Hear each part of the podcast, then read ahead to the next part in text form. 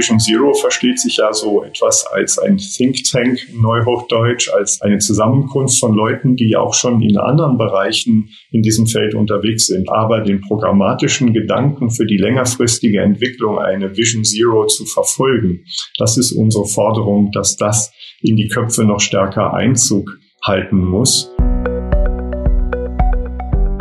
O-Ton Onkologie, der Podcast für MedizinerInnen.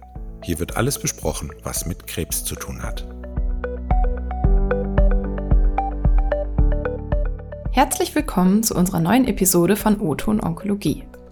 Alle zwei Wochen sprechen wir hier in wechselnden Teams mit Expertinnen und Experten zum Thema Krebs. Und dies als gemeinsames Projekt von Medical Tribune Onkologie Hämatologie und Journal Onkologie. Unser heutiges Thema ist die Vision Zero in der Onkologie.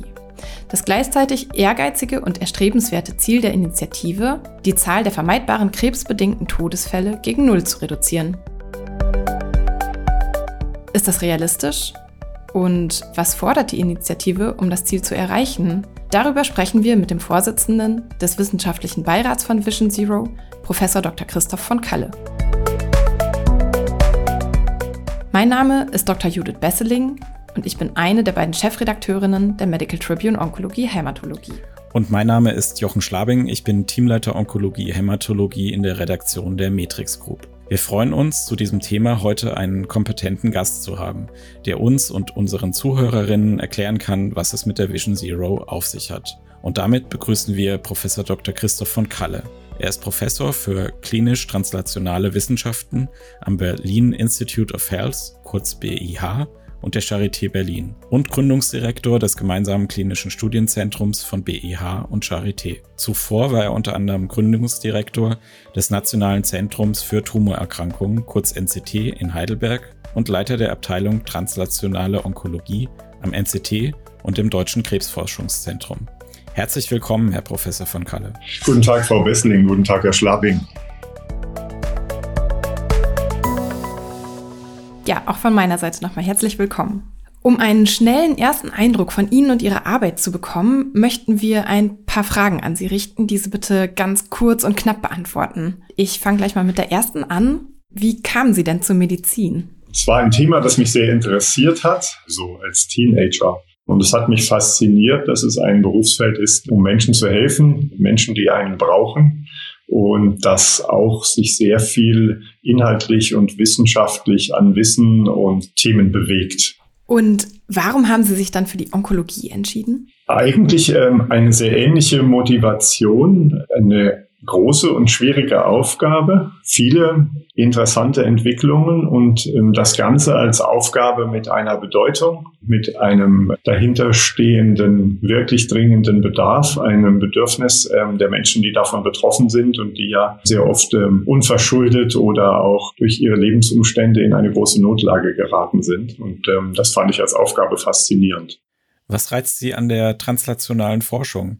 Ja, im Grunde dann auch wieder die Fortsetzung des gleichen Themas. Wenn man sich natürlich anschaut, was kann man an Krebstherapien, an Diagnostik machen, wem kann man helfen und wem nicht, dann ist es aus meiner Perspektive jedenfalls schwierig, es in diesem Thema auszuhalten, ohne nicht auch gleichzeitig eine Perspektive in die Zukunft zu haben und zu sagen, das, was wir haben, ist schon in vielen Bereichen relativ gut, aber keinesfalls schon das Optimum.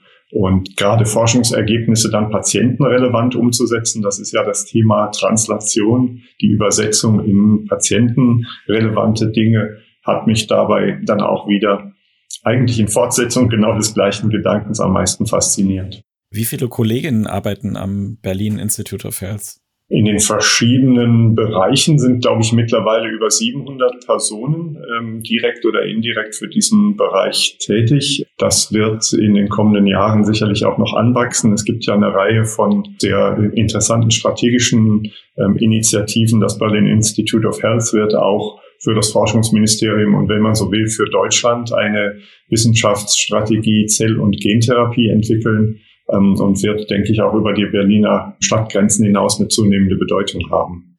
Ähm, vielen Dank für die, für die Informationen zum BEH. Haben Sie noch weitere Aufgaben, die Sie dazu ergänzen möchten? Ja, interessanterweise ist das BIH ja ein Bestandteil der Charité und ich kümmere mich also in Zusammenwirkung der beiden Institutionen um solche Themen wie die strategische Entwicklung von klinischen Studien, nicht nur in der Onkologie, sondern insgesamt, was macht die klinische und translationale Forschung an so einer renommierten äh, und großen Einrichtung wie der Charité. Wie halten wir Anschluss an die Zukunft und gewinnen vielleicht auch völlig neue Wege, um klinische Forschung und den medizinischen Fortschritt im Patientensinne voranzubringen? Mich würde jetzt noch interessieren, Sie sind ja Vorsitzender des wissenschaftlichen Beirats von Vision Zero. Wie kam es denn dazu?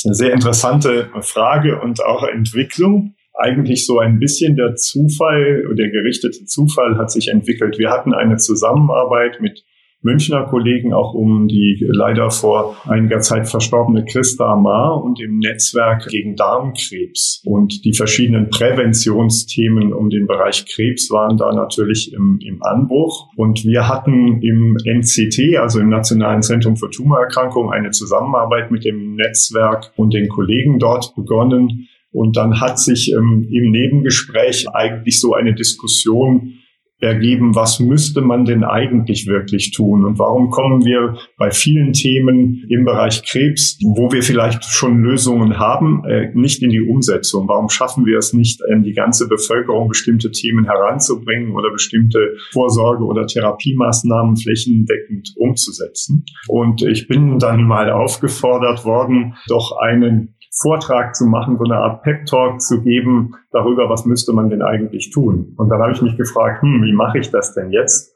Und bei sowas hilft nach meiner Erfahrung oftmals der Blick über den Zaun. Das heißt, man kann ja mal in die anderen Lebenswelten gucken. Wie haben wir denn solche Probleme schon mal vielleicht an anderer Stelle gehabt und auch gelöst? Und wenn man sich dann umschaut, dann sieht man, dass wir überall von tödlichen Gefahren umgeben sind, nicht nur im Gesundheitswesen. Wenn wir morgens aus dem Haus treten und treten einen Meter zu weit auf die Fahrbahn, werden wir möglicherweise vom Bus überrollt oder von einem Auto. Wenn wir am Arbeitsplatz irgendwelche Maschinen in Betrieb nehmen oder auch nur die Treppe herunterfallen, sind wir von tödlichen Gefahren bedroht. Vom Flugverkehr ist ja ein ganz tolles Beispiel. Der Flugverkehr hatte in 2022 2020 wieder ein Jahr mit null Toten in der kommerziellen Luftfahrt. Das muss man sich mal vorstellen, quasi weltweit. Das heißt, wir haben in ganz vielen Bereichen diese Themen adressiert und tödliche Gefahren praktisch nahezu vollständig, aber jedenfalls sehr weitgehend aus unserem Leben verbannt. Viele Leute kennen das ja oder das offensichtlichste Beispiel ist im Straßenverkehr. Da hatten wir Anfang der 70er Jahre 24.000 Tote in Deutschland. Bei inzwischen, ich sag mal, zwischen fünf und zehnfach so viel gefahrenen Kilometern und Straßenverkehr haben wir mittlerweile nur noch ein Zehntel ähm, dieser Zahlen. Und das geht auf einen ganz bestimmten Prozess zurück, der sich sehr viel mit Vorbeugung beschäftigt und der in diesen Bereichen Vision Zero heißt. Das heißt, den Bereich Vision Zero, den Begriff haben wir selber gar nicht geprägt, sondern der kommt aus diesen Bereichen und hat damit zu tun, dass man die Vision hat von null vermeidbaren Todesfällen. Das heißt, die Gesellschaft hat sich entschlossen, wir haben uns entschlossen, Sie haben sich entschlossen, dass Sie es nicht akzeptieren möchten, dass jemand im Straßenverkehr zu Tode kommt. Sie haben sich entschlossen, wir haben uns alle entschlossen, dass wir nicht am Arbeitsplatz in Ausübung unserer Tätigkeit sterben wollen, sondern dass wir die Rente erreichen und wenn wir irgendwann mal sterben müssen, das aus anderen Gründen tun als einem blöden Unfall, den niemand gewollt hat. Das heißt, wir haben uns in diesen Bereichen gesellschaftlich entschlossen, bestimmte Dinge einfach nicht zu akzeptieren und dementsprechend gehen wir die auch an. Dann kommen wir mal damit zur Vision Zero in der Onkologie. Wenn Sie das in drei Sätzen kurz zusammenfassen könnten, wie würden Sie das tun? Ja, genau. Das ist dann eben diese Idee, der Wunsch nach der Vermeidung von vermeidbaren Todesfällen. Wollen wir uns als Gesellschaft entschließen, dass wir das, was vermeidbar ist, nicht länger hinnehmen? Und wenn wir das tun, wie müssen wir das angehen? Können wir dann aus diesen Erfahrungen anderer Lebenswelten profitieren und müssen wir nicht die Frage, wie machen wir Medizin, wie machen wir Vorbeugung, völlig neu denken an bestimmten Stellen? Und müssen wir an anderen Stellen vielleicht einfach viel konsequenter sein? Was würden Sie denn dann Personen entgegnen, die dieses Ziel für nicht erreichbar halten? Ja, ich bringe dabei diese Beispiele. Die Luftfahrt ist natürlich das extremste Beispiel. Wir bewegen uns in Aluminiumhüllen, die so dünn sind wie unser Aktenkoffer, nahe der Schallgeschwindigkeit durch die Stratosphäre. Millionenfach, Milliarden Menschen pro Jahr und es kommt niemand dabei zu Tode. Das ist ja unerreichbar. Kann man ja nicht machen tun wir aber trotzdem. Und zwar mit einer Politik kleiner und kleinster Schritte, dass wir jedes, jeden einzelnen Vorgang um diesen Zusammenhang auf links drehen und uns fragen, wo könnte der Ursache für eine Problematik, für ein Versagen, für eine, wenn man so will, Erkrankung des Flugzeugs sein oder dann eben zu einem Absturz führen. Wir machen das auch beim Straßenverkehr so. Wenn irgendwo ein schwerer Unfall passiert, dann rückt eine Kommission aus, die sich anguckt, wie konnte es dazu kommen, sind die Sichtverhältnisse schlecht, stimmt die Reibung am Fahrbahnbelag, ist äh, irgendetwas, das dem Menschen, der in diese Situation gerät, nahelegt, sich hier unsicher zu verhalten, beziehungsweise wie können wir das Ganze umstrukturieren, sodass er sich demnächst sicherer verhält. Und wir haben da auch sehr große Fortschritte gemacht. Wir haben an den Arbeitsplätzen extrem große Fortschritte gemacht. Auch da sind wir nahe Null in vielen Bereichen. Und selbstverständlich können wir das genauso gut auch in der Medizin. Aber wenn man den Traum oder die Vision nicht anfängt zu träumen, wird man es natürlich nie erreichen. Ist natürlich sehr bequem zu sagen, ach, das ist ja sowieso nicht erreichbar, dann brauche ich es ja auch gar nicht zu probieren und bleib einfach auf dem Sofa sitzen, in Anführungsstrichen, ist das sehr, eine sehr bequeme Ausrede. Die lasse ich nicht gelten. Sehr gute Entgegnung. Was bedeutet denn aber vermeidbar in der Onkologie? Das bedeutet ja nicht unbedingt äh, keine Krebserkrankungen. Und es ist ja vielleicht auch eine, eine Momentaufnahme zum, zum heutigen Stand der Wissenschaft. Ja, genau. Und diese Dinge schieben sich ja immer weiter voran. Wir wissen es von einer Reihe von Krebserkrankungen. Ich nenne jetzt mal als Beispiel den Darmkrebs, wo das ja angefangen hat, aber auch bei vielen anderen Dingen, dass wir Vorsorgeuntersuchungen haben, die in der Lage sind, ähm, die Vorstufen von Krebs zu erfassen. Das heißt, wir machen eine sogenannte sekundäre Prävention. Das heißt, wir, wenn eine Vorstufe oder ein Tumor aufgetreten ist, versuchen wir den so früh zu erwischen, dass er nicht zum Problem wird. Das machen wir in vielen anderen dieser Bereiche auch. Zum Beispiel im Straßenverkehr hat ja nicht die Zahl der Unfälle abgenommen, sondern nur die Zahl der tödlichen Unfälle. Wir überlegen uns also, was genau müssen wir tun, room um so früh einzugreifen oder so intensiv einzugreifen, dass es nicht zu dem schweren Verlauf oder Todesfall kommt. Und da ist zum Beispiel diese Vorsorge, wo man sagt, wir schieben die Diagnostik so weit nach vorne, dass wir in der Lage sind, die Frühformen der Tumoren zu entwickeln, wo wir sie gut behandeln können, nämlich einfach durch Rausnehmen, teilweise sogar einfach durch Endoskopie beim Darmkrebs oder durch einfache Operationen gibt es ja auch bei Brustkrebs, bei verschiedenen anderen Formen, beim Gebärmutterhalskrebs und so weiter. Dann gibt es natürlich äh, so Themen, wo man sagt, äh, wir können zum Beispiel durch Impfung das HPV, diese Papillomvirus ähm, induzierten Krebsformen, Gebärmutterhalskrebs und was die Öffentlichkeit im Moment total ver verpasst, auch die Krebse am Hals selber, also die Head and Neck Cancer, die Kopf-Rachen-Tumore, werden ja auch mittlerweile zu einem guten Teil durch die gleiche Impfung vorgebeugt. Also wir haben auch Möglichkeiten, primäre Prävention zu machen und natürlich in, bestimmten Bereichen äh, durch unseren Lebensstil. Das Rauchen steht dann natürlich an ganz erster Stelle. Man einfach sagen, wir verwenden ja im Moment als Gesellschaft in Form von Tabakwerbung Milliarden darauf, Leute zu überzeugen, dass es normal ist, dass man dieses Zeug einatmet, was einem Husten beschert und wo der Körper sich massiv gegen wehrt. Und wir sollten vielleicht mal versuchen, wenigstens Bruchteile dieses Aufwandes zu verwenden, um zu verhindern, dass sich die Leute überhaupt sowas angewöhnen. Wenn wir all diese Dinge, die wir schon kennen, tun würden, hat das Deutsche Krebsforschungszentrum ausgerechnet, könnten wir zwischen 40 und 60 Prozent der Krebserkrankungen ja schon heute, wenn man so will, aus dem Stand verhindern. Das ist natürlich ein Wort. In Ihrem Mission Statement schreiben Sie auf der Homepage von, von Vision Zero, die wir ja auch gerne noch verlinken in den Show Notes, man müsse jeden Stein umdrehen. Einen Stein haben Sie ja jetzt schon genannt, die Prävention. Was sind denn andere vielversprechende Steine aus Ihrer Sicht?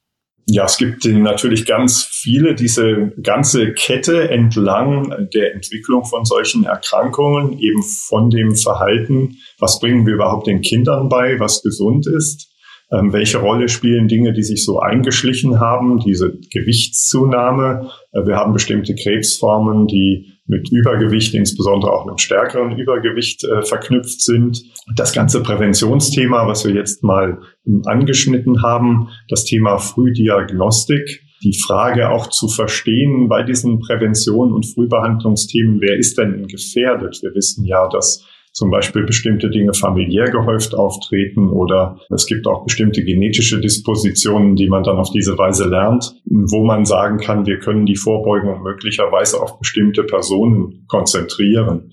Wir können sagen, wenn jemand kein familiäres Risiko für Darmkrebs hat und er hat eine negative Darmspiegelung mit 50 äh, Jahren, dann ist die Wahrscheinlichkeit, dass dann Darmkrebs auftritt, so gering, dass man vielleicht erst in zehn Jahren wieder gucken muss. Wir entwickeln einfache Tests, die vielleicht nur aus einer Stuhlprobe oder dem Blut sehr einfach und schmerzfrei im Prinzip äh, bestimmt werden können und entwickeln diese Dinge weiter. Dann gibt es natürlich die Diagnostik- und Therapiethemen, dass wenn wir Krebsformen, wenn Patienten Symptome haben, frühzeitig und richtig erkennen, äh, besser diagnostizieren können, werden immer noch ungefähr hm, fast 60 Prozent aller diagnostizierten Krebsarten geheilt, die allermeisten durch einfache chirurgische Entfernung. Also kann man schlicht und einfach rausschneiden, wenn man es früh genug findet.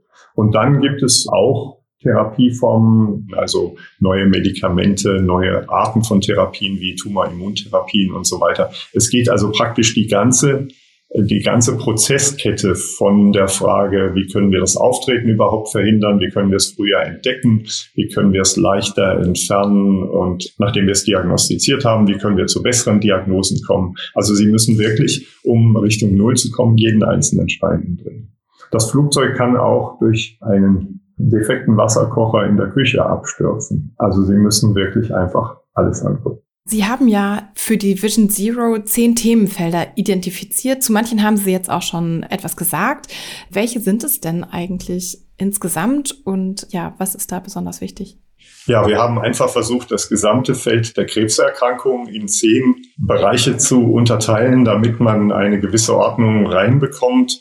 Das geht auch praktisch entlang dieses ganzen Vorgangs, dieser, wenn man so will, Patient Journey nennen wir das, dieser Patientenreise oder die Reise des Bürgers in Bezug auf diese Erkrankung, geht also von der Frühaufklärung, Ernährung, diese ganzen Präventionsthemen und Früherkennung, die wir ja besprochen haben. Das ganze Thema Diagnostik ist dabei äh, sehr wichtig geworden und natürlich gibt es in der Therapie auch ähm, große Felder. Dann kommen aber auch Dinge, über die wir bisher noch nicht gesprochen haben, zum Beispiel die Verfügbarkeit von Daten aus diesen ganzen Prozessen kann uns enorm helfen, in Zukunft besser zu werden. Das heißt, für die Onkologie ist mehr eigentlich noch als für den Rest der Medizin die Digitalisierung ein absolutes Schlüsselthema. Und wir verwenden sehr viel Aufmerksamkeit bei Vision Zero auf dieses Thema. Das ganze Thema der Patient selber, bei uns wirken sehr viele Patienten mit. Die Frage, was bringt der Patient an Informationen von sich heraus? Was bringt er aus seiner Vorgeschichte oder sie und äh, was hat sie auch selber für Empfindungen, für Meinungen zu, äh, zu dem Thema, äh, wie können wir das, was wir tun, für Patienten tatsächlich noch besser und relevanter machen. Also die Beteiligung der Patienten selber ist enorm wichtig. Da spielen dann auch solche Themen wie Psychoonkologie zum Beispiel eine Rolle und natürlich letzten Endes auch diese ganzen Aspekte von Pflege, Versorgung, Rehabilitation. Also wie geht man mit den Menschen um, die eine Krebserkrankung gerade haben oder auch erfolgreich überwunden haben. Das sind die Themenbereiche, ähm, die man dann im Grunde erfassen muss, wenn man sich dem Thema ganzheitlich nähern will. Was fordern Sie denn von der Politik, um die Vision Zero zu erreichen oder adäquat zu unterstützen? Naja, wir finden es erstmal wichtig, überhaupt diesen Gedanken zu denken. Vision Zero versteht sich ja so etwas als ein Think Tank, Neuhochdeutsch, als ein, eine Zusammenkunft von Leuten, die auch schon in anderen Bereichen in diesem Feld unterwegs sind. Und wir sehen uns keinesfalls als Konkurrenz zu den etablierten und auch gut funktionierenden Strukturen von der Patientenvertretung durch die Krebshilfe über das Deutsche Krebsforschungszentrum, die Deutsche Krebsgesellschaft und solche äh, Dinge, auch die Forschungsministerien äh, mit ihrer Dekade machen ja da sehr viel, aber den Gedanken, den programmatischen Gedanken für die längerfristige Entwicklung eine Vision Zero zu verfolgen, das ist unsere Forderung, dass das in die Köpfe noch stärker Einzug halten muss und dass natürlich dazu auch an bestimmten Stellen Maßnahmen erforderlich sind, die, sagen wir mal, mit sanftem Druck das Feld in die Lage versetzen, so auch zu handeln. Also zum Beispiel bei der Digitalisierung. oder das ganze äh, Thema Prävention, das in Deutschland strukturell ja ungenügend bis gar nicht abgebildet ist, muss natürlich weiter vorangetrieben werden. Und da haben wir auch explizit Forderungen an die Politik. Sie fordern da ja expliziten Präventionsfonds, weil, wie Sie sagen, Prävention hat nicht so richtig eine Lobby, wird auch von den Krankenkassen äh, nicht so richtig gefördert. Können Sie da nochmal beschreiben, was der Präventionsfonds leisten könnte?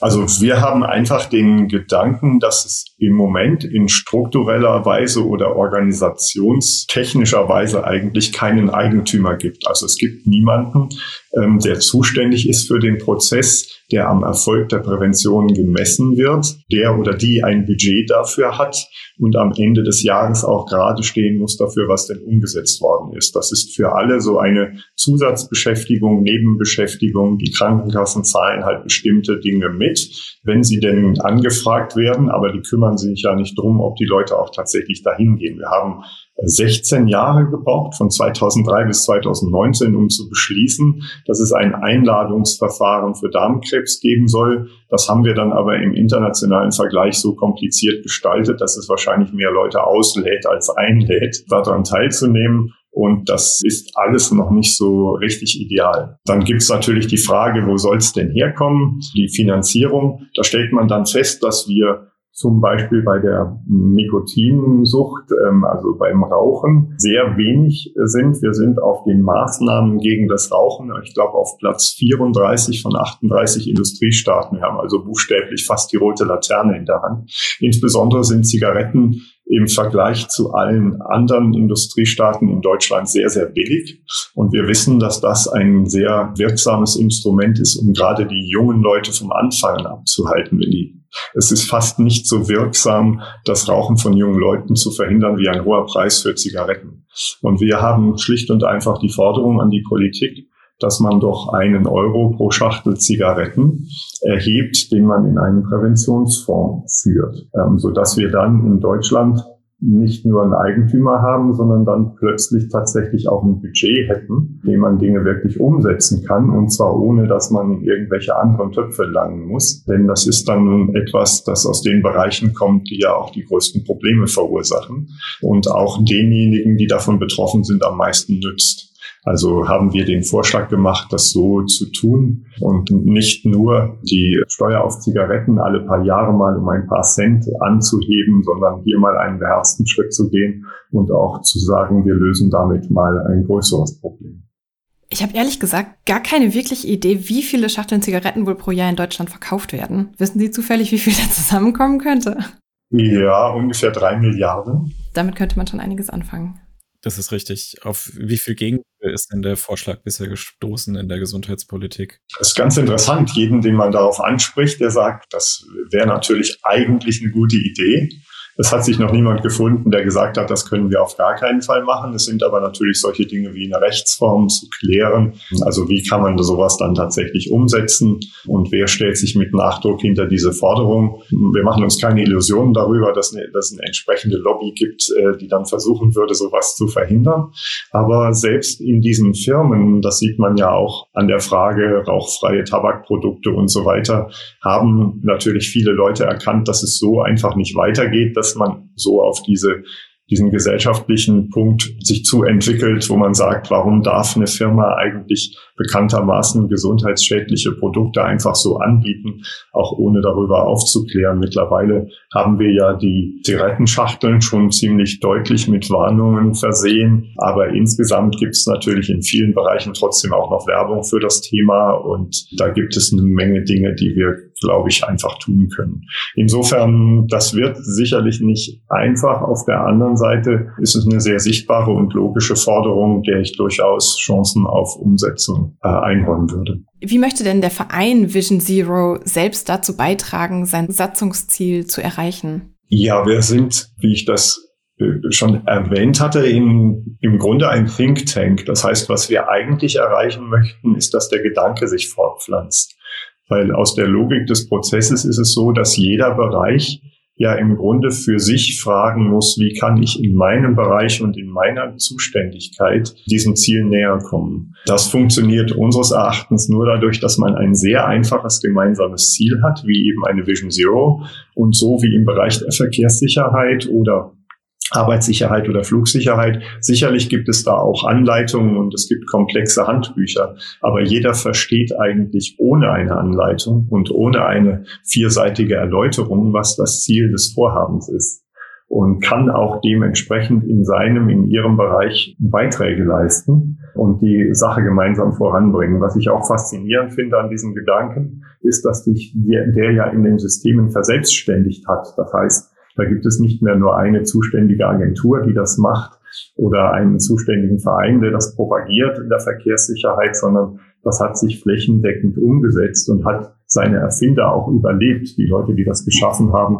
gibt es ja zum Teil heute gar nicht mehr. In der chemischen Industrie ist die Idee über 100 Jahre alt. Der Herr Dupont, dessen Firma man ja vielleicht auch kennt, fand das ganz schlimm, dass äh, seine Fabriken explodiert sind und hat in den Satz geprägt, dass jeder Unfall vermeidbar ist und hat auch gleich eine Reihe von wirksamen Maßnahmen ergriffen. So musste zum Beispiel der Manager eines Chemiebetriebs mit seiner Familie aufs Gelände ziehen. Auch eine Maßnahme, um sicherzustellen, dass Unfälle verhindert werden.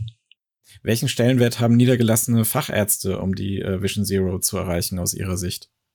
Ja, da haben wir ja ein sehr großes Thema im Bereich der Prävention und des Verständnisses und des Kontakts zum Patienten. Also was genau wissen wir eigentlich über die einzelne Person? Welche Maßnahmen sind für eine bestimmte Altersstufe zutreffend? Das geht ja beim Kinderarzt los. Sind die HPV-Impfungen denn gemacht? Das schaffen wir, schafft Australien bei 80 oder 90 Prozent der Kinder. Wir schaffen es bei 50 Prozent der Mädchen und ich glaube bei weniger als 15 Prozent der Jungs. Das heißt, wir lassen vier Fünftel eines Jahrgangs mit dem Problem komplett alleine. Das äh, sind zum Beispiel Themen, die im Grunde in der Niederlassung äh, beim Facharzt und zum Teil sogar auch beim Hausarzt schon beginnen und wo wir natürlich über Daten, zum Beispiel auch der Krankenkassen, Einladungsverfahren oder auch einfach Informationen an den Arzt hier systematisch Besserung betreiben können, dass wir sagen, ähm, diese und jene Untersuchung oder Maßnahme ist für diesen Patienten noch niemals abgerechnet worden. Heißt das, die gibt's nicht. Und lieber Kollege, liebe Kollegin, könnten Sie bitte mal nachschauen. Wir können auch bei den Praxen nachhalten, wie viel Prozent der Patienten erreichen denn diese Ziele, haben Präventionsmaßnahmen, die durchgeführt werden, gibt es da insgesamt ein strukturelles Problem, tut einfach der Bereich zu wenig. Und es hat auch was damit zu tun, ob diese Maßnahmen denn dann auch vergütet werden. Wir können natürlich nicht von einem Facharzt erwarten, da in Vorleistung zu gehen. Und das äh, betrifft dann manche Bereiche der Diagnostik und Therapie auch. Wie können wir die neuen Verfahren in Deutschland flächendeckend umsetzen? Wir haben halt zum Teil eine jahrelange Verzögerung, bis neue und bessere Diagnose- und Therapieverfahren auch wirklich im ich sag mal, letzten Winkel des Landes angekommen sind. Auch da, das sind alles Themen, die sehr viel mit dem niedergelassenen Bereich zu tun haben und auch mit der Frage, wie ertüchtigen wir die Kollegen dort? Wie ist das finanziert? Wie ist es organisiert? Wie gibt es Zugriff auf die Informationen? Da haben wir im digitalen Zeitalter ja sehr viele Möglichkeiten, um, um Dinge umzusetzen. Also es ist für mich der Facharztbereich, der niedergelassene Bereich in allen äh, Schattierungen ist ein Schlüsselthema äh, um tatsächlich zu einer flächendeckenden Umsetzung von ähm, einer Vision Zero zu kommen. Und wie sieht es dann im Bereich der onkologischen Spitzenzentren oder auch kleinerer Krankenhäuser aus? Ja, da haben wir ja eine Organisation hinsichtlich der Frage der Qualität von Umsetzung. Bei den Spitzenzentren geht es natürlich sehr viel auch um Forschungsthemen. Diese Spitzenforschung ist in extremer Weise datenabhängig, aber das ist sie nicht nur in der Spitzenforschung, sondern mittlerweile über diese personalisierte ähm, Onkologie eigentlich flächendeckend. Das heißt, wir, uns schwebt eigentlich äh, ein Modell vor, das entsteht, dass die Daten von den Patienten, auch die personalisierte Diagnostik wirklich flächendeckend durchgeführt werden kann, auch finanziert ist und es tatsächlich auch die Datenstruktur gibt, die den Kollegen dann ermöglicht, mit diesen Informationen zu arbeiten. Das Neueste und Aktuellste für eine dieser ja zum Teil sehr komplexen molekularen Konstellationen zum Beispiel ähm, aufzurufen und äh, zu klären, was denn für die Patientin oder den Patienten die optimale ähm, Therapie wäre. Da haben wir dann wenn man so will, die Möglichkeit, eine gewisse Demokratisierung der Prozesse zu erreichen. Das heißt also, viele von diesen Informationen können ja über digitale Kanäle oder auch zum Beispiel über das Versenden der Probe und dann eine sehr eingehende Untersuchung an zentraler Stelle, während der Patient weiterhin peripher in Anführungsstrichen behandelt wird, können wir sehr viel mehr an neuer und konkreter Informationen flächendeckend umsetzen. Wir müssen diese Chancen nur nutzen. Im Moment haben wir ja keine Datenstruktur, wo sich diese verschiedenen Bereiche gut miteinander austauschen können oder auch überhaupt einen Datenraum, der die Patienten begleitet. Wenn der Patient jetzt äh, von einem Arzt zum nächsten geht, kann der dann irgendwie eine Papierkopie des letzten Arztbriefes mitnehmen und eine CD-ROM. Aber in vielen Bereichen ist das ja noch, sagen wir, fast mal erschütternd. Und ähm, das ist jetzt nicht nur was Lustiges, was wir im System halt haben, sondern etwas, das sich mittlerweile auch auf das Überleben von Menschen auswirkt. Und insofern finden wir das schon gerade auch in den von Ihnen jetzt angesprochenen Bereichen äh, extrem wichtige Themen. Am 19. und 20. Juni 2023 äh, findet wieder der Vision Zero Berlin Summit statt. Auch die Medical Tribune wird mit einem Sonderheft davon berichten. An wen richtet sich denn die Veranstaltung und was erwartet die Teilnehmerinnen? Ja, wir haben eine Diskussionsveranstaltung, die eigentlich kein äh, reiner wissenschaftlicher Kongress ist, sondern wo wir einfach versuchen äh, zu diskutieren, welche Maßnahmen sind denn im Moment im System sehr dringend? Also wir haben zum Beispiel dieses Jahr einen Schwerpunkt auf das Thema Lungenkrebs gelegt. Wir haben einen Schwerpunkt auf das Thema Digitalisierung gelegt. Es gibt in, beim Lungenkrebs die Frage, können wir präventiv bei Rauchern mit einer bestimmten Vorgeschichte über Low-Dose-CT Frühentdeckung von Tumoren machen? Da gibt es international sehr viele Studien, die rechtfertigen würden, das jetzt in Deutschland auch in die Routine umzusetzen. Manche Länder in Europa machen es bereits. Da werden wir uns zum Beispiel mit der Frage beschäftigen, wie bringen wir diese Themen voran. Ähm, bei der Digitalisierung beschäftigt uns sehr die Frage, diese ganzen digitalen Systeme, die es ja schon gibt, die Digitalisierung ist ja schon da, die haben alle unterschiedliche Formate und können nicht miteinander sprechen. Das heißt, wir machen uns sehr stark dafür, dass es eine gemeinsame Datensprache im Bereich der Onkologie geben wird. Das heißt, unser Summit ist kein wissenschaftlicher Kongress im eigentlichen Sinne, sondern eine Diskussion über das genau, was Sie angesprochen haben. Was wären denn oder sind denn die nächsten Maßnahmen, die wir tatsächlich umsetzen sollten? Und sie richtet sich eben an diese verschiedenen Player und Stakeholder in dem Feld von Patientenorganisationen über ähm, auch die Industrie, die bei uns deutliche Rolle spielt, weil sie zum Teil in den anderen sehr akademischen Diskussionen ein bisschen außen vor gelassen wird, äh, bis hin zu den großen äh, Krebsorganisationen und den ähm, akademischen Häusern. Und wird gemeinsam, wenn Sie so wollen, mit hochgerollten Ärmeln und deutlicher Ansprache diskutiert, was müssen wir denn jetzt als nächstes tun. Wie kann man denn teilnehmen oder sich ähm, noch anmelden für die Veranstaltung? Dann könnten wir diese Informationen in die Show Notes nehmen auch. Ja, wenn Sie weitere Informationen haben wollen, finden Sie das auf unserer Website visionzerooncology.de, jeweils mit Bindestrich. Wenn Sie die Begriffe Vision Zero und Onkologie in der Google-Suche eintragen oder einer Bing-Suche, äh, finden Sie auch unsere Website. Und ähm, da gibt es alle weiteren Informationen, da gibt es auch die verschiedenen White Papers und Ergebnisse aus den vergangenen Jahren. Ist, glaube ich, ganz interessant. Ja, ich möchte dann gerne noch zu einem anderen Punkt kommen, denn neben der Vision Zero gibt es ja noch eine weitere wichtige Kampagne, nämlich die nationale Dekade gegen Krebs. Bei der wird ja im nächsten Jahr die Halbzeit erreicht. Können Sie uns da vielleicht einen Zwischenstand geben, welche Erfolge bisher schon erreicht wurden? Ja, das ist ja eine Initiative, die vom äh, Forschungsministerium ausgeht, ähm, insbesondere in Zusammenarbeit mit dem Gesundheitsministerium und die auf den nationalen Krebsplan zurückgeht. Dort hatte man sich zehn Jahre lang einmal um eine strukturierte Diskussion aller Teilnehmer und Stakeholder und die Frage von Maßnahmen gekümmert, um Krebsversorgung und dann auch die Fortentwicklung von Krebsdiagnose und Therapie voranzutreiben.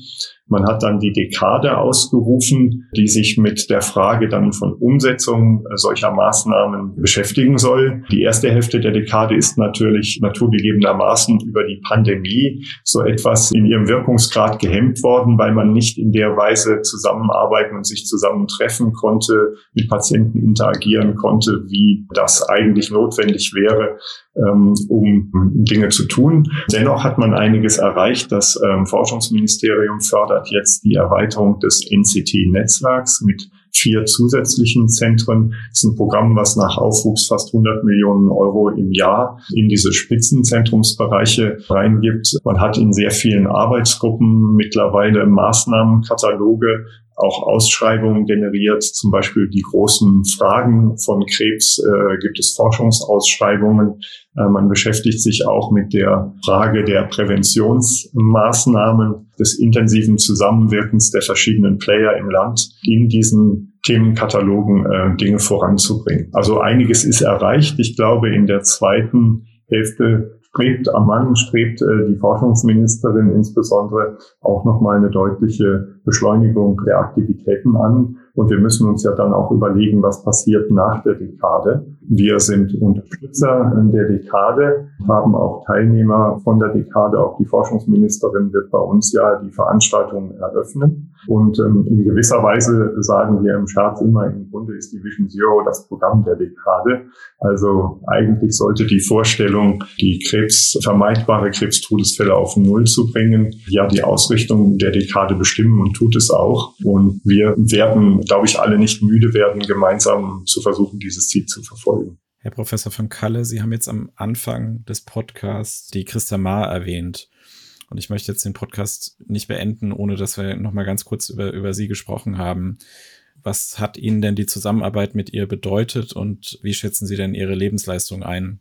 Ja, es ist eine ganz außerordentliche Zusammenarbeit gewesen, auch menschlich äh, sehr intensiv und überzeugend. Christa Ma hat ja ihren Sohn in jungen Jahren an diese Erkrankung Darmkrebs verloren und hatte deshalb die Darmkrebsvorsorge und in den letzten Jahren insbesondere auch äh, die Frage der ähm, Entdeckung familiärer Krebsdispositionen zu einem Leitbild ihres Handelns gemacht und hat praktisch ihr ganzes Leben in diese Aufgabe investiert. Ich glaube, sie hat für Deutschland enorm viel erreicht, diese ganze Enttabuisierung des Themas vorangetrieben durch die Möglichkeiten auch, ähm, die sie hatte mit ihren Verbindungen zum Hause Burda und den Kampagnen, die sie da in wirklich selbstloser Weise ins Leben gerufen hat. Das Netzwerk äh, wird ja jetzt auch weiter bestehen und ihre Aufgabe in diesem Sinne fortführen. Und äh, persönlich war sie ja eine unglaublich charmante und überzeugende Person. Es war eine sehr freundschaftliche und ähm, tolle Zusammenarbeit. Sie hat auch das stets fördernd und fordernd auf der Höhe des Wissens vorangetrieben.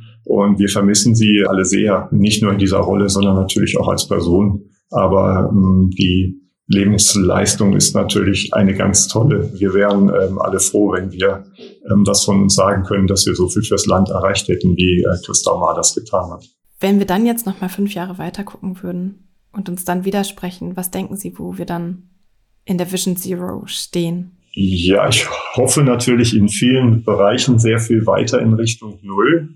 Wir würden uns sehr hoffen, dass diese Themen, die jetzt relativ nah am Wegesrand liegen, sehr viel mehr für die Tabakprävention zu tun, die HPV-Impfung voranzubringen, äh, dieses Einladungsverfahren äh, gegen den Darmkrebs auf Vordermann zu bringen und in der Fläche umzusetzen, schon weiter vorangekommen sind. Wenn wir dann noch Fortschritte, wie wir uns erhoffen, im Koalitionsprogramm steht es ja zumindest drin, im Bereich der Digitalisierung haben und vielleicht auch so eine Definition, wer denn für Prävention im Lande zuständig ist und ein Eintritt in die Verantwortung, dann hätten wir, glaube ich, für fünf Jahre ähm, schon eine Menge erreicht. Es ist eben ein immer weiter fortlaufender Prozess und ich bin sehr zuversichtlich, dass er sich auch in, in richtiger Weise auf den Weg gemacht hat.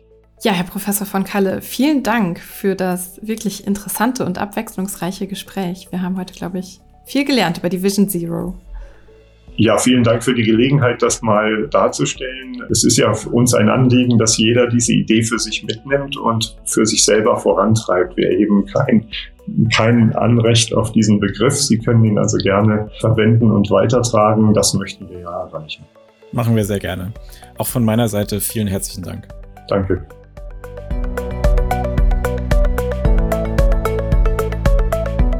Ja, liebe Zuhörende, wenn Ihnen und euch diese Folge gefallen hat, dann abonniert uns gerne bei Spotify, iTunes oder den weiteren gängigen Podcast-Portalen.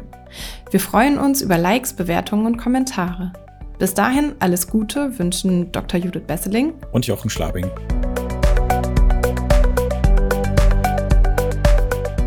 Das war Oton Onkologie, der Podcast für MedizinerInnen. Dieser Podcast dient ausschließlich der neutralen Information bzw. Fortbildung und richtet sich primär an Ärztinnen und Ärzte sowie Medizinstudierende. Ein Produkt der Matrix Group. We Care for Media Solutions.